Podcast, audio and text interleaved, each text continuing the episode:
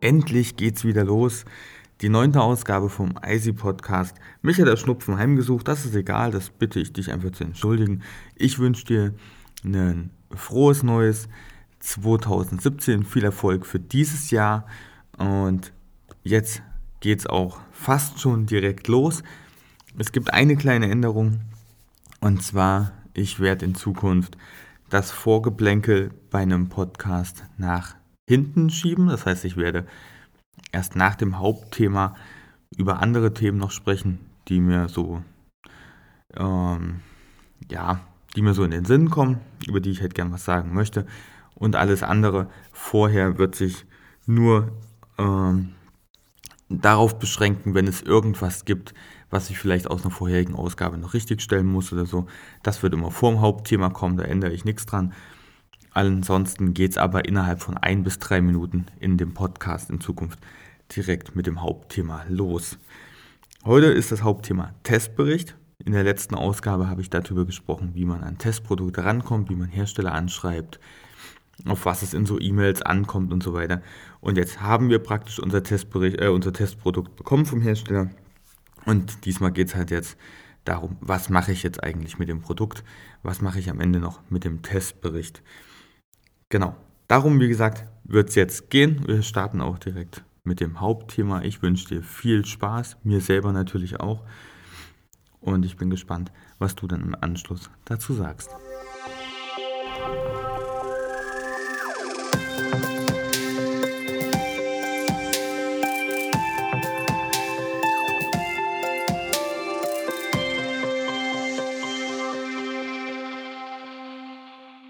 Dann wollen wir mal loslegen mit dem Thema Testbericht. Ich habe mir wieder ein paar Notizen gemacht, damit wir hier einigermaßen strukturiert durchkommen. Der erste Punkt auf meiner Notizliste ist, ähm, dass du dich entscheiden musst, ob du jetzt gleich einen Testbericht produzieren möchtest für das Produkt, was du bekommen hast. Also ob du es im, im eigenen Blog, im Magazin direkt als Testbericht veröffentlichen willst oder ob du dir sagst, okay, ich brauche für den Testbericht jetzt eine Weile, ich habe das Produkt aber schon, ich könnte also schon mal das erste Bildmaterial machen und erstelle erstmal eine Vorstellung von dem Produkt. Das heißt, du machst einen ganz normalen Beitrag über das Produkt, beschränkst dich aber noch auf die allgemeinen Punkte, die du vom Hersteller bekommst, das, was du direkt so siehst, wo du halt nichts ausprobieren musst, sodass du praktisch einen Vorstellungsbericht machst und später, wenn du das Produkt dann getestet hast, dann erweiterst du den bestehenden Bericht einfach und dann ist es ein vollständiger Testbericht. Hat halt auch den Vorteil, dass du erstmal schon mal so 600, 700, 800 oder 1000 Wörter, wie viel auch immer, das spielt ja auch keine Rolle, dass du auf jeden Fall schon mal Content zu dem Produkt auf deiner Webseite hast. Du kannst das mit der Search-Konsole einfach schon mal an Google senden. Google kann das schon mal indexieren. Das kann sich schon mal so einrenken, um mal so dieses Wort zu verwenden. Und ja, du kriegst einfach auch schon den ersten Traffic dazu. Je nachdem, ob du jetzt schon Werbung für das Produkt eingebunden hast, kann es natürlich auch vorkommen, dass du schon ein bisschen was verdienst damit und hast dann also so Ruhe ähm, und ein Grundrauschen einfach auch, damit du dich an um deinen Test für dieses Produkt ähm, rausnehmen kannst, einfach dir Zeit dafür nehmen kannst und das in aller Ruhe umsetzen kannst. Und es kann ja auch schön sein, wenn man sieht, oh, Allein durch den Vorstellungsbericht kommen jetzt schon die User auf meine Webseite, es gibt vielleicht schon Conversions und sowas. Das motiviert ja auch, um bei dem Test an sich dann einfach weiterzukommen. Was ich dir nicht empfehlen würde, ist ähm, einen Vorstellungsbericht und einen Testbericht komplett voneinander getrennt zu machen, also zwei Beiträge zu erstellen. Das würde ich dir jetzt so nicht empfehlen. Dann hast du später das Problem, dass die beiden Beiträge sich wahrscheinlich im Ranking um das Produkt in Google auch streiten werden, um es so einfach auszudrücken. Das heißt, es gibt so eine Kannibalisierung unter diesen beiden URLs. Dann weiß Google nicht so recht, welches Dokument soll ich denn jetzt eigentlich vorne ranken und das Resultat daraus ist dann meistens, dass man irgendwo ab Platz 11 positioniert ist und 1 bis 10 überhaupt gar keine, ähm, ja, gar keine Aussicht mehr sind. Deswegen für eine URL, für einen Beitrag entscheiden. Er kann natürlich in Häppchen aufgebaut werden, sodass er nicht mit einmal gleich da ist. Das wäre mal so Punkt 1, was du dich entscheiden musst. In eine Vorstellung solltest du auch schon eigenes Bildmaterial bringen. Wenn du also wirklich was eigenes produzierst, schreibst, dann verwende keine, keine Bilder mehr vom Hersteller, sondern maximal halt noch Videos. Das heißt, wenn jetzt ein Hersteller irgendwie einen Trailer für ein Produkt hat, einen Werbespot dazu gibt oder so und du die Freigabe bekommst, das zu verwenden, dann binde das ruhig in deine Vorstellung und so mit ein. Das ist gar kein Thema. Aber auch wenn du das selber produzieren kannst, dann mach auch das selbst.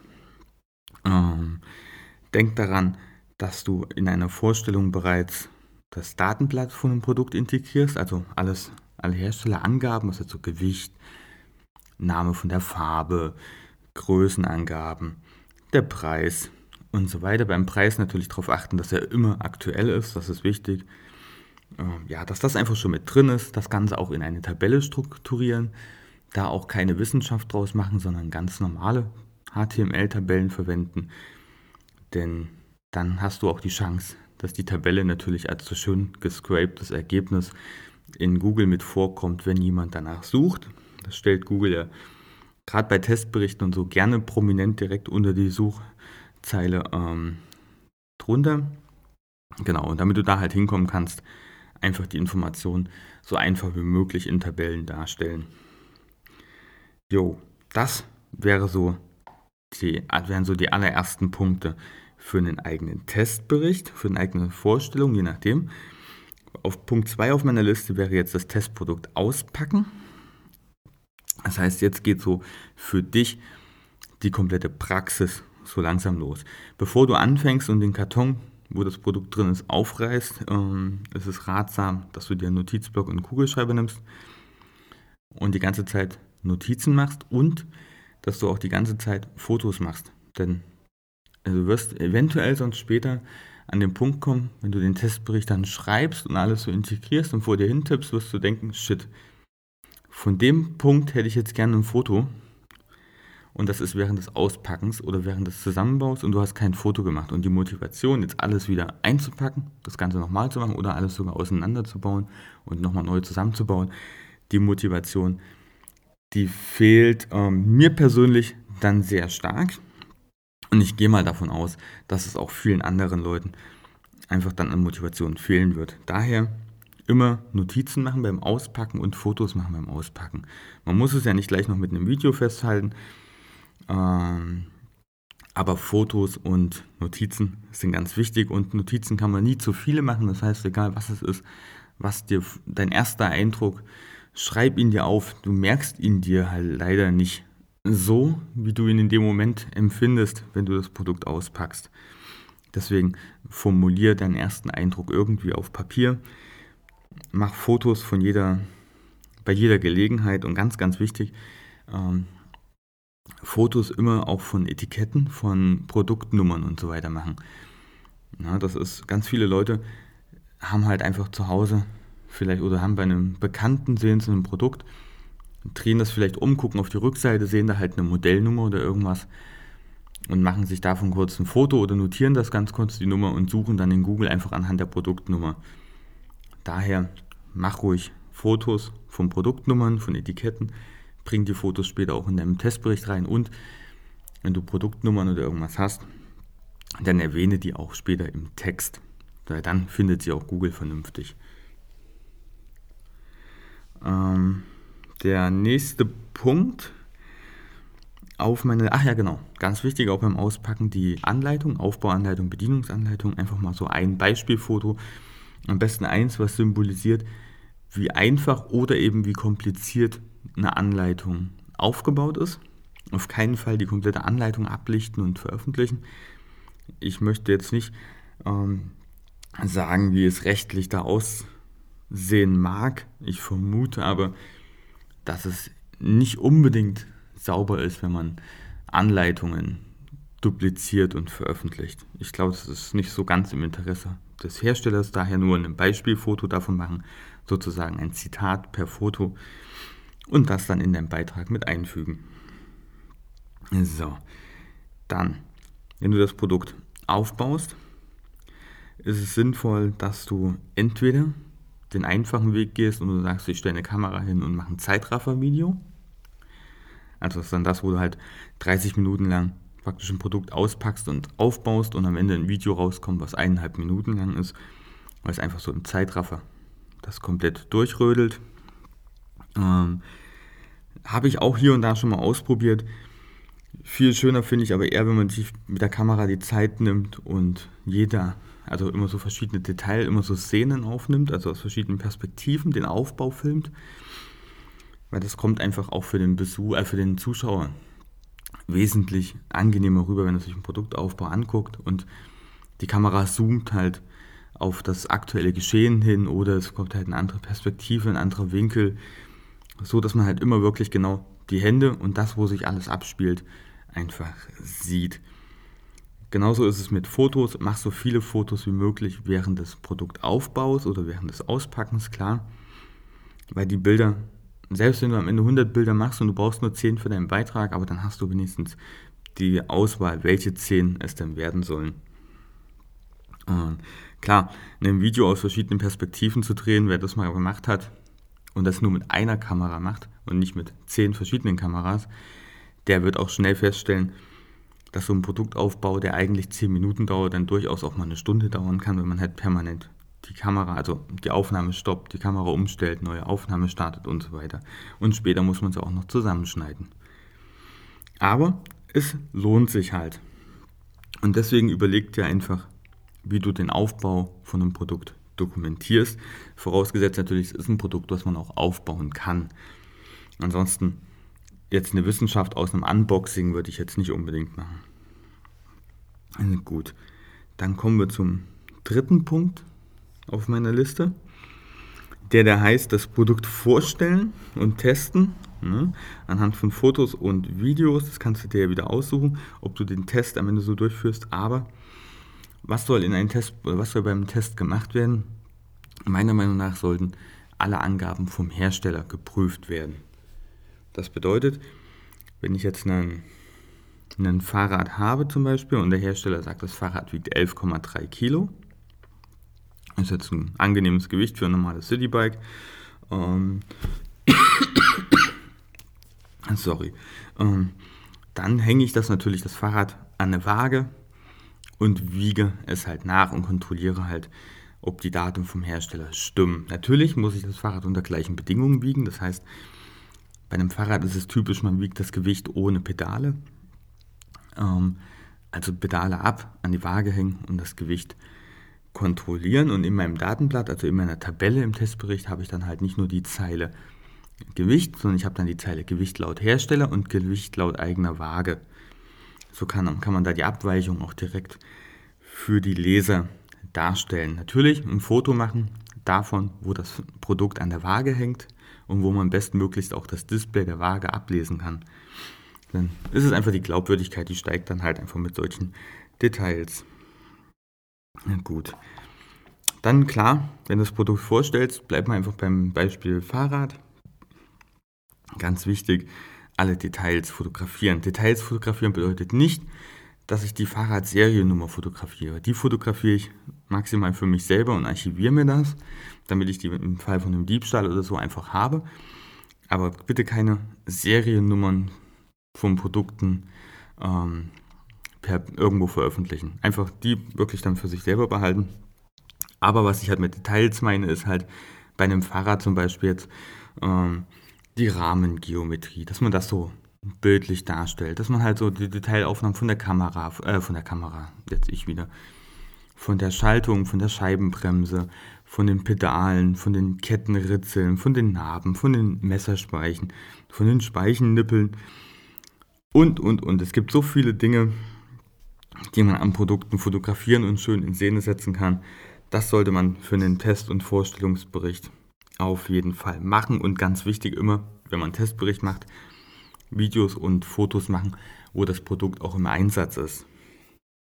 Da habe ich zum Beispiel, ähm, also wenn ich jetzt ein Mountainbike habe und das durchteste oder ein Fatbike oder ein Fat-Dreieck, was auch immer, dann ist es nicht sinnvoll, mit dem Mountainbike auf den Parkplatz zu gehen, das auf dem Parkplatz abzustellen und dort auf einem Parkplatz zu fotografieren oder ein Video zu drehen, wie ich mit dem Mountainbike auf einem Parkplatz im Kreis fahre.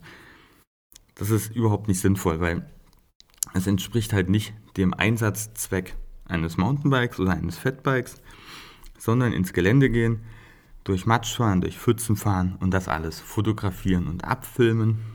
Und da gehört es natürlich auch dazu, dass man sich dafür begeistern kann, denn weiß ja nicht, wie es bei dir aussieht, aber ich selber setze mich unheimlich gerne auf einem Mountainbike, vorausgesetzt auch die Temperatur stimmt ein kleines bisschen draußen und fahre einfach in den tiefsten Matsch und die tiefsten Pfützen rein und sauge mich halt einfach ein. Natürlich komme ich dann durchgenässt und durchgeweicht nach Hause.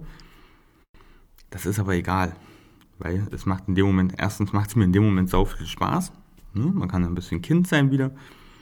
Und zweitens ähm, habe ich das Material einfach für meinen Test, was auch nicht jeder andere hat. Das ist ja auch wichtig. Ich meine, ein Foto von einem Mountainbike kann jeder produzieren.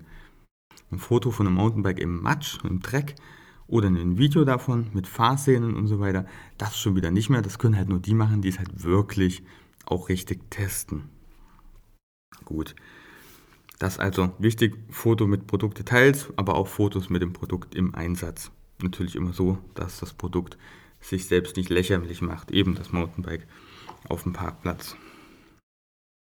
Dann ein wichtiger Punkt, man überlegt ja immer, was kann jetzt so, was kann ich jetzt an einem Produkt noch testen, was könnte ich noch in meinen Bericht reinschreiben? Eine kleine Hilfe sind da die Rezensionen auf Amazon oder halt natürlich auch die Testberichte von anderen Seiten, von Magazinen, von Bloggern und so weiter, die unbedingt ähm, durchgehen und auch da rausschreiben, was haben die eigentlich alles kritisiert an dem Produkt, was haben sie auch gelobt an dem Produkt. Viel wichtiger ist aber erstmal die Kritik und nicht das Lob. Denn was da kritisiert wurde, das kannst du nachprüfen. Gerade wenn Kritik in der Amazon-Rezension drinsteht, gehen die Leute oftmals von Amazon aus ähm, wieder zu Google, googeln dort nach dem Produkt und nach, der, nach dem, was da kritisiert wurde. Ähm, und wenn du das aufgreifst in deinem Testbericht, dann finden die dich auch. Und wenn du dann das entweder widerlegen kannst oder du kannst es bestätigen, kannst es aber gegebenenfalls auch noch begründen, kannst es noch bildlich darstellen und so weiter. Dann kann derjenige sich einen Eindruck davon verschaffen, eine Meinung davon verschaffen, ob er das in Kauf nimmt, dass irgendwas vielleicht nicht so ist, wie es der Hersteller darstellt und das ihm aber nichts ausmacht und er es trotzdem kauft.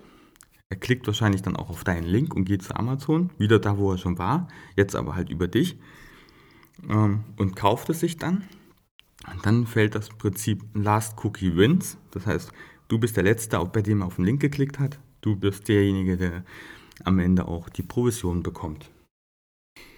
Oder eben er sagt sich, gut, das passt mir halt jetzt so überhaupt gar nicht in den Kram und kauft es halt nicht. Ja, wenn du aber jetzt das Schönste, was natürlich passieren kann, wenn du widerlegen kannst, dass es da ein Problem gibt. Wenn jetzt also jemand sagt, hm. Oh, ja, jetzt fehlt mir natürlich ein Beispiel auf meiner Liste. Ähm, nehmen wir es ganz dramatisch. Du bestellst einen Kindersitz fürs Fahrrad. Und was hat der Kindersitz nicht? Einen Gurt. So. Wenn das jetzt jemand kritisiert, hey, Kindersitz ist zwar toll verarbeitet, alles drum und dran, es fehlen aber die Sicherheitsgurte. Dann kannst du, wäre jetzt natürlich echt dramatisch, wenn das passieren würde. Aber das wäre sowas, da könntest du halt drauf eingehen und könntest halt dann bestätigen, dass die Gurte vorhanden sind, dass die nicht fehlen. Ein Kindersitz fürs Fahrrad ohne Sicherheitsgurt ist dann irgendwie auch kein Kindersitz mehr, sondern eher so ein Schleudersitz oder irgendwas. Ja, das ist also ganz wichtig und noch wichtiger, wenn es ein anderer Blogger ist oder ein Magazin, wo Kritik ausgeübt wird. Und du kannst das widerlegen. Speichere dir unbedingt die URL von dem Testbericht, notiert dir das irgendwo, denn das brauchst du später noch. Aber auch dazu komme ich dann später. Gegebenenfalls auch erst in der nächsten Folge. Mal schauen. So, mein nächster Punkt auf der Liste ist natürlich, dass du mit Schwachstellen von einem Produkt einfach offen umgehen sollst. Das heißt, wenn irgendeine Farbechtheit nicht so besteht, als wenn der Hersteller sagt, das ist rot, du aber genau siehst, das ist pink und nicht rot. Also es ist eher so ein rosa und kein rot. Es ist eher ein orange und kein rot. Dann frag noch ein paar andere Leute nach ihrer Meinung zu der Farbe. Und wenn ihr euch ziemlich einheitlich sagt, okay, das ist nicht rot, das ist eher rosa, dann führ die Kritik ruhig an. Probier es auf einem Foto auch irgendwie darzustellen. Natürlich bei sowas dann, wenn man Farben darstellen will, immer ein Vergleichsprodukt, Vergleichsprodukt daneben legen. Also wenn du irgendwo was Rotes hast, was wirklich rot ist, dann leg das neben das scheinbar rote Produkt und mach ein Foto, damit auch der Leser sieht, wie viel nicht rot ist das eigentlich. Mhm. Oder wenn man jetzt sagt, okay, die Schweißnähte an einem Rahmen sind vielleicht an einem Stahlrahmen, also sind einfach nicht sauber verarbeitet. Dann die Schweißnähte fotografieren. Das sind Dinge, das ist eine Kritik, die kann man ruhig anbringen. Das ist ja auch irgendwo deine, das ist ja auch deine eigene Meinung, wenn du sagst, das gefällt mir nicht, das ist nicht sauber verarbeitet, dann ist das okay. Dann schreib das auch hin, weil, aber zeig es halt auch, weil auch hier kann sich der Leser wieder eine Meinung davon machen und kann eine Kaufentscheidung treffen, kann sagen, jo, die nicht so sauberen Schweißnähte, die stören mich, ich kaufe es nicht. Oder dass das jetzt rosa ist, naja, das nehme ich in Kauf, ich will es sowieso umlackieren. Oder mir gefällt rosa genauso gut wie rot, kaufe es halt einfach trotzdem. Das ist ein ganz, ganz wichtiger Punkt, dass man offen mit Schwachstellen umgeht, denn sie tun deinem Test oder sie, sie schaden deinem Testbericht nicht. Im Gegenteil, sie helfen deinem Testbericht. Du schaffst mehr Vertrauen und du hilfst einem Leser einfach eine Entscheidung zu treffen, die er am Ende auch nicht unbedingt, also nicht wirklich stornieren wird. Es bringt dir ja auch nichts, wenn er ein rotes Fahrrad bestellt, er bekommt ein pinkes Fahrrad und er schickt es zurück, weil dann ist auch deine Provision wieder weg. Gut. Ähm, auf meiner Liste steht jetzt, ach ja, genau. Es gibt ja immer wieder Produkte, wo man das Volumen darstellt, also braucht, wo man es wissen muss. Ne? Nehmen wir zum Beispiel einen, einen Regenfass mit 100 Litern. Wie will ich jetzt jemandem zeigen, dass das Regenfass 100 Liter hatte? Klar könnte ich es jetzt mit 100 Liter Wasser auffüllen. Oh, bringt aber auch nichts, weil woher weiß ich denn, also ich kann, man kann sich das als Leser immer so schlecht vorstellen, was sind denn jetzt so 100 Liter so in echt? Genauso ist es auch immer mit einem mit einem Kofferraum jetzt bei einem Kinderfahrradanhänger zum Beispiel. Ne? Ein Fahrradanhänger hat, hat hinten nochmal meistens einen Kofferraum dran. Der Kofferraum hat jetzt 42 Liter Volumen. So. Als, Eltern, als Eltern fragt man sich dann, ja, scheiße, 42 Liter Volumen, aber wie viel kriege ich denn da jetzt rein? Kriege ich da jetzt eigentlich mein Zelt rein? Kriege ich da meinen Picknickkorb mit rein? Kriege ich da meine äh, Strandtücher mit rein? Und, und, und, und, und.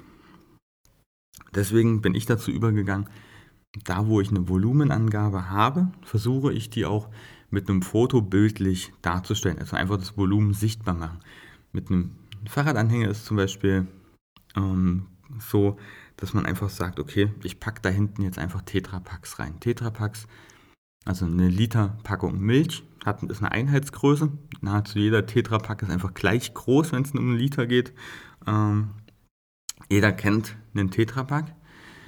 Genauso wie jeder einen Kasten Bier zum Beispiel von der Größe her abschätzen kann oder einen Sixpack Bier, wobei ich eher dann zum Tetrapack tendieren würde. Ähm, und stelle da halt die Tetrapacks in den Kofferraum rein, stapel die halt und mache dann halt ein Foto davon. Und wenn ich dann sehe, okay, da passen 38 Tetrapacks rein, dann weiß ich, okay, das sind also 42 Liter Volumen. Klar, wenn ich da 38 Tetrapacks reinbekomme, dann bekomme ich da auch drei Fahrradhelme hinten in den Kofferraum rein. Ja, das ist so ein Punkt. Dann kann ich es mir plötzlich vorstellen, äh, wie viel jetzt da reinpasst. So. Ja. Ach so, ganz wichtig. Wenn, das habe ich jetzt halt gehabt, wenn wir jetzt, wenn wir jetzt was mit einem Fahrradanhänger 38 Tetrapacks reinpacken, dann ist der Fahrradanhänger natürlich auch 38 bis 40 Kilo schwerer als vorher. Und es übersteigt natürlich die zulässigen Gewichtsangaben, äh, die der Hersteller vorgibt. Das heißt, wenn der Hersteller sagt, okay, maximale Zuladung sind halt 35 Kilo. Damit sind die Kinder gemeint in der Fahrgastzelle vorne drin. Und ich packe da jetzt noch hinten 38 Liter Milch rein. Das übersteigt natürlich alles. Daher immer den Hinweis drunter, dass dass, ähm, dass das Gewicht damit überlastet wäre, ne? also dass der Anhänger damit überlastet wäre und dass das nur zu Dokumentationszwecken dient, dass da jetzt 38 Kartons mit Milch drin sind und nicht, dass man, dass die Leser denken, man fährt damit auch rum. Ich erwähne es nur deswegen, weil ich das tatsächlich schon mal von einem Leser ähm, als Kritik bekommen habe, wie ich denn ähm, meinen könnte, dass man hinten 20 Liter Milch reinpacken dürfte, plus eine Luftpumpe, plus noch zwei Fahrradhelme und sowas und dann noch zwei Kinder im Anhänger habe, das ist doch jeglichen Geistesverstand, ähm, ja, egal. Auf jeden Fall hat es schon mal jemand kritisiert und deswegen wollte ich es jetzt kurz noch anmerken. Damit wäre mein Zettel von Punkt 1, 2, 3 äh, durch, aber ich bin mit dem Thema noch nicht durch. Kommt nur der Zettel weg und ein neuer Zettel hierher. Denn jetzt kommt der nächste Punkt, nämlich Punkt 4 und da habe ich für mich aufgeschrieben, Testkriterien festlegen. Wenn ich einen Testbericht mache und keinen Vorstellungsbericht mehr, sondern wirklich einen Testbericht, dann ist es wichtig, dass ich mir ein paar Kriterien vorher überlege. Ja, einfach deshalb, weil ich ja später wahrscheinlich noch mehr Testberichte mache, mit den gleichen Produktarten, vielleicht mit Folgeprodukten, vielleicht auch mit ganz anderen Produktkategorien, Produktklassen. Aber ich mache auf jeden Fall weitere Testberichte und, und ich sollte einfach dem Leser irgendwo zeigen können, anhand welcher Kriterien kommt dann am Ende welches Ergebnis raus. Ein ganz wichtiges Kriterium ist zum Beispiel die Alltagstauglichkeit. Wenn ich jetzt, ich hatte ja vorhin das Beispiel mit dem Kindersitz, wenn der Kindersitz keine Sicherheitsgurte hat, dann kann der Kindersitz beim besten Willen auch nicht mit einer Note gut oder sehr gut, mit einer 1,6, mit einer 1,3 oder irgend sowas abschneiden, sondern einen, Sicherheits-, äh, einen Kindersitz ohne Sicherheitsgurte auf einem Fahrrad wohlbemerkt schneidet natürlich mit kompletten 6 oder irgendwas ab. Also der ist komplett durchgefallen. Was anderes wäre es halt bei einem Kindersitz im Auto, der nur so einer Sitzunterlage entspricht. Ne? Und nicht zum Reinsetzen, wo man sich halt dann noch mit den eigenen Gurten anschneidet, sondern Sitzerhöhung praktisch. Das wäre natürlich wieder was anderes. Aber ansonsten ist das nicht, ist das halt einfach nicht sinnvoll, wenn da kein Gurt dran ist. Dann Alltagstauglichkeit bei einem Kinderwagen wäre zum Beispiel auch so ein Punkt. Ist, wenn der Kinderwagen jetzt zu groß ist, um zum Beispiel durch einen, durch einen Kassenbereich im Supermarkt zu kommen. Ne? Also ich gehe jetzt in Edeka mit meinem Kinderwagen, schiebe mein Kind da durch und habe da alles schon schön vollgepackt, das Netz unten den Korb, alles voll, pack das alles aufs Band, will zur Kasse gehen und passe da nicht durch. Ja, das wäre halt echt scheiße.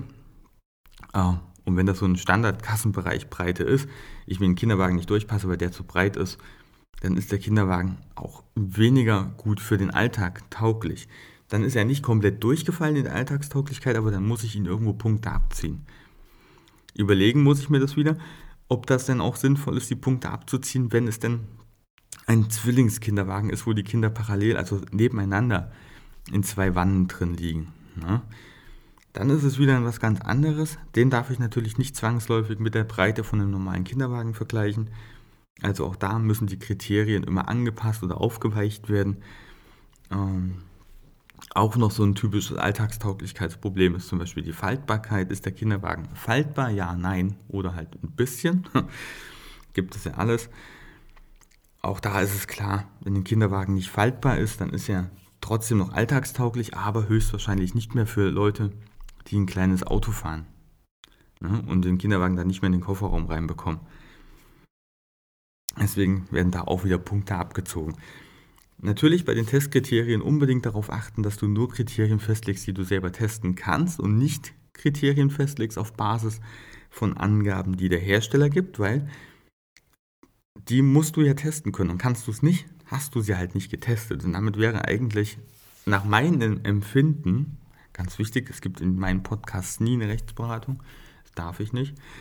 Aber nach meinem Empfinden wäre dann ein Test komplett ungültig, wenn ein Urteil oder ein Testergebnis ähm, rauskommt, wo dazwischen irgendein Kriterium ist, was ich nicht prüfen konnte. Das heißt, habe ich kein Labor, um die Steifigkeitswerte von Carbon zu prüfen, dann kann ich auch den Steifigkeitswert von einem Carbonrahmen oder einem Carbonlenker oder irgendwas auch nicht in die Bewertung äh, einbeziehen. Ich kann also nicht sagen, okay, ich kann halt sagen, okay, der Hersteller hat die und die Werte für das Carbon veröffentlicht, aber ich darf die Werte, auch wenn sie mir vielleicht nicht gefallen, darf ich sie nicht in mein Testurteil mit reinbringen, da ich sie nicht prüfen konnte, ob sie überhaupt stimmen.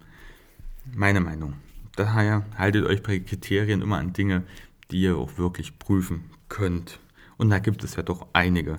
Zum Beispiel bei einem Fahrradhelm kann ich zum Beispiel immer prüfen, ob die Schale von dem Helm hält, wenn ich eine Melone reinpacke, die nahezu immer gleich schwer ist, und diesen Fahrradhelm mit der Melone einfach aus dem dritten, ähm, aus der dritten Etage oder aus der zweiten Etage oder aus zwei Meter Höhe auf den Gehweg fallen lasse.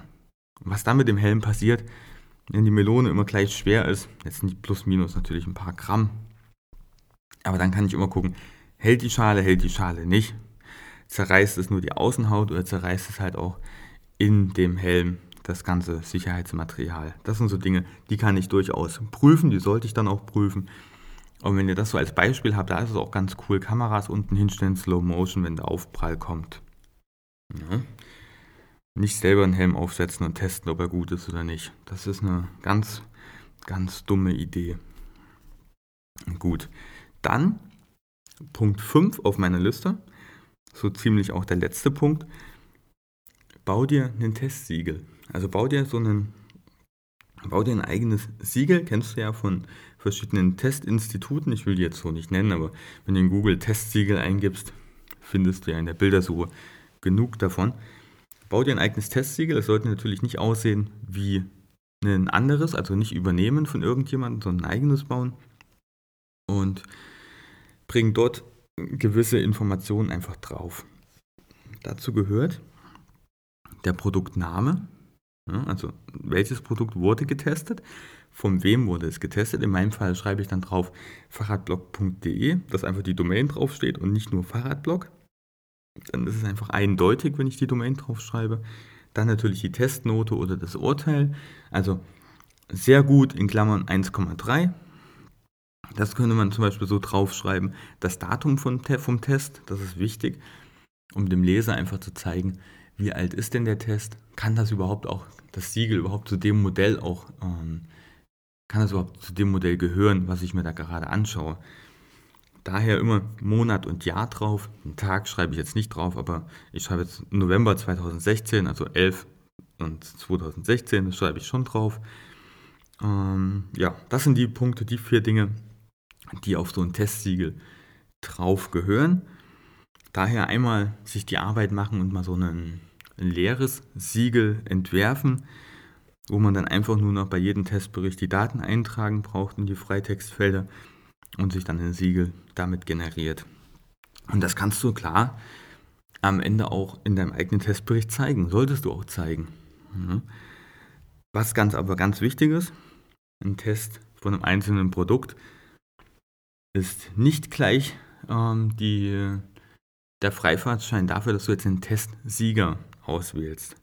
Wenn du jetzt nur ein Produkt testest, dann kann das nicht der Testsieger sein, weil er hat ja keine Konkurren Konkurrenz gehabt. Ne? Du kannst ja nicht irgendwas gewinnen, wo niemand verliert, sozusagen. Daher einen Testsieger immer nur küren, wenn du zwei, drei, vier, fünf oder zehn Produkte aus der gleichen Kategorie mit der gleichen Wertigkeit, wenn du die gegeneinander antreten lässt die Testdaten auswertest und vergleichst, dann kannst du einen Testsieger küren. Das ist kein Problem. Klammer auf, keine Rechtsberatung, Klammer zu.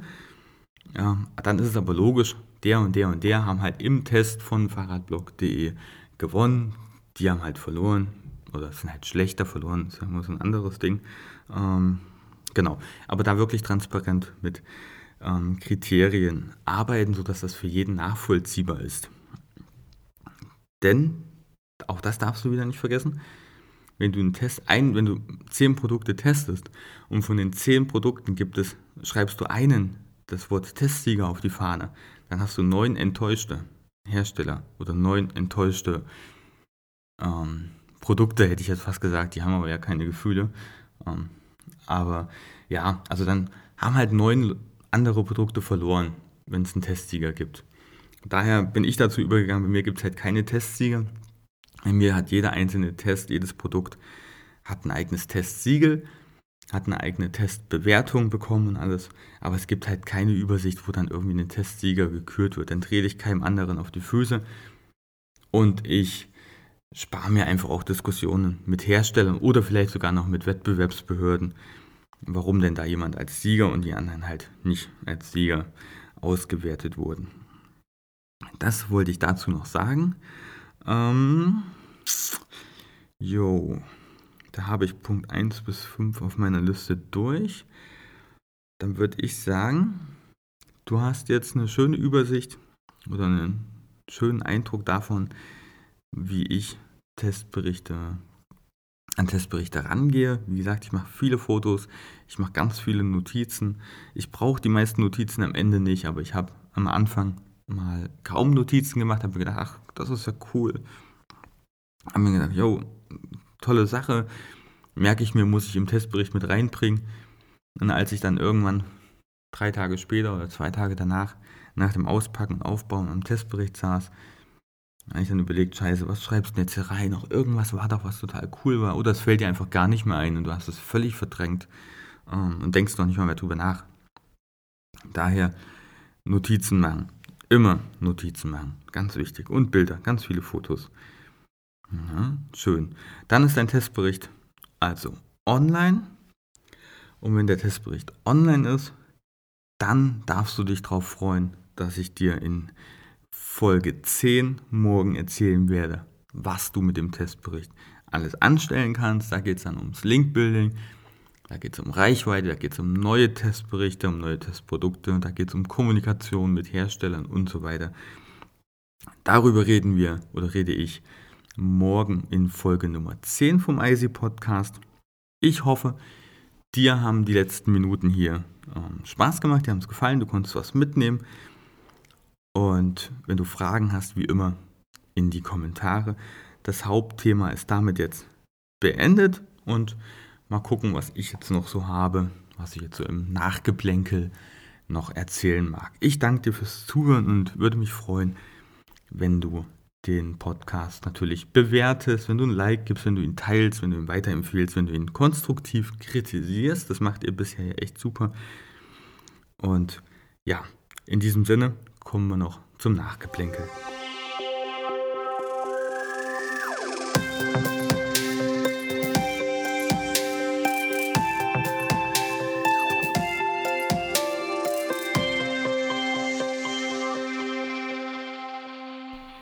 So, ich hoffe, du hattest Spaß mit dem Hauptthema. Was natürlich nicht unerwähnt bleiben darf, ist die Tatsache, dass den IC-Podcast inzwischen über 3000 Leute sich angehört haben. Das finde ich cool. Ich habe ja gesagt, ich erwähne es immer wieder. Es freut mich einfach und ich sehe keinen Grund dafür, warum ich diese Freude nicht so verschnupft zum Ausdruck bringen sollte.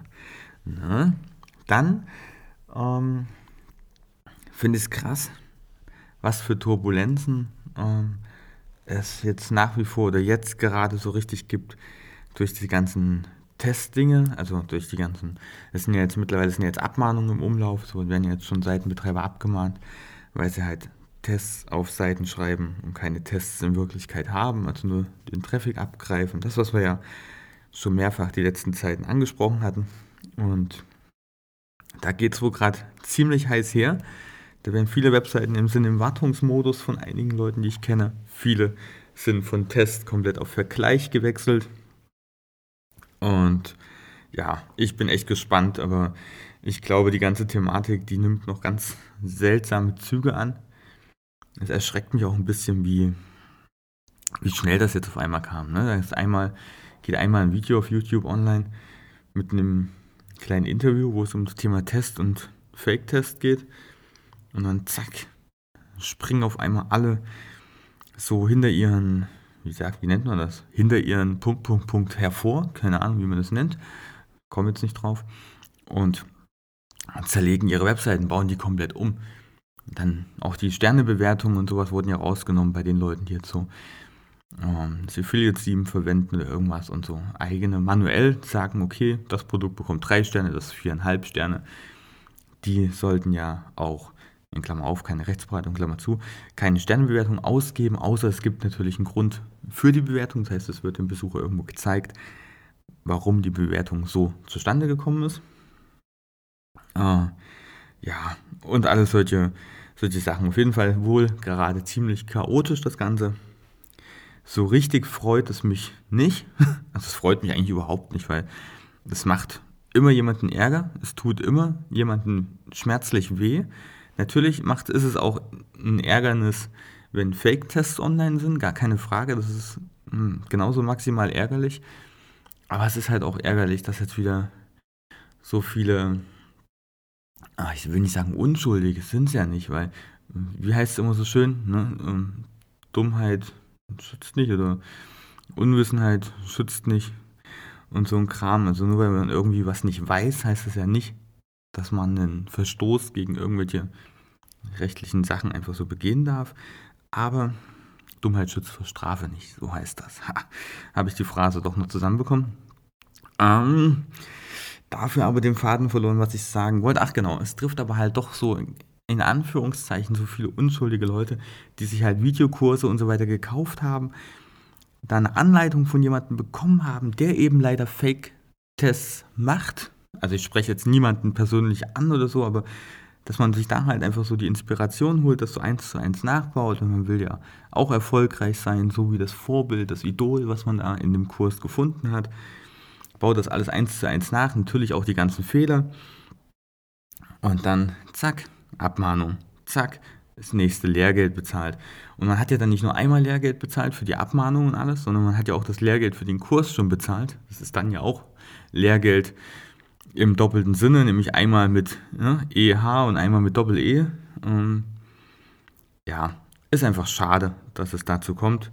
Und für die Leute tut es mir auch echt leid, was da jetzt gerade für eine Lawine ähm, so am, ähm, ich hoffe, ich hoffe ja nicht, dass die Lawine wirklich ausbricht und losrollt, aber ich befürchte es einfach. Ich glaube, 2017 wird auch mal für Affiliates so ein richtig anstrengendes Jahr, was so Wettbewerb angeht. Also Wettbewerb im Sinne von Wettbewerbsrecht und alles angeht.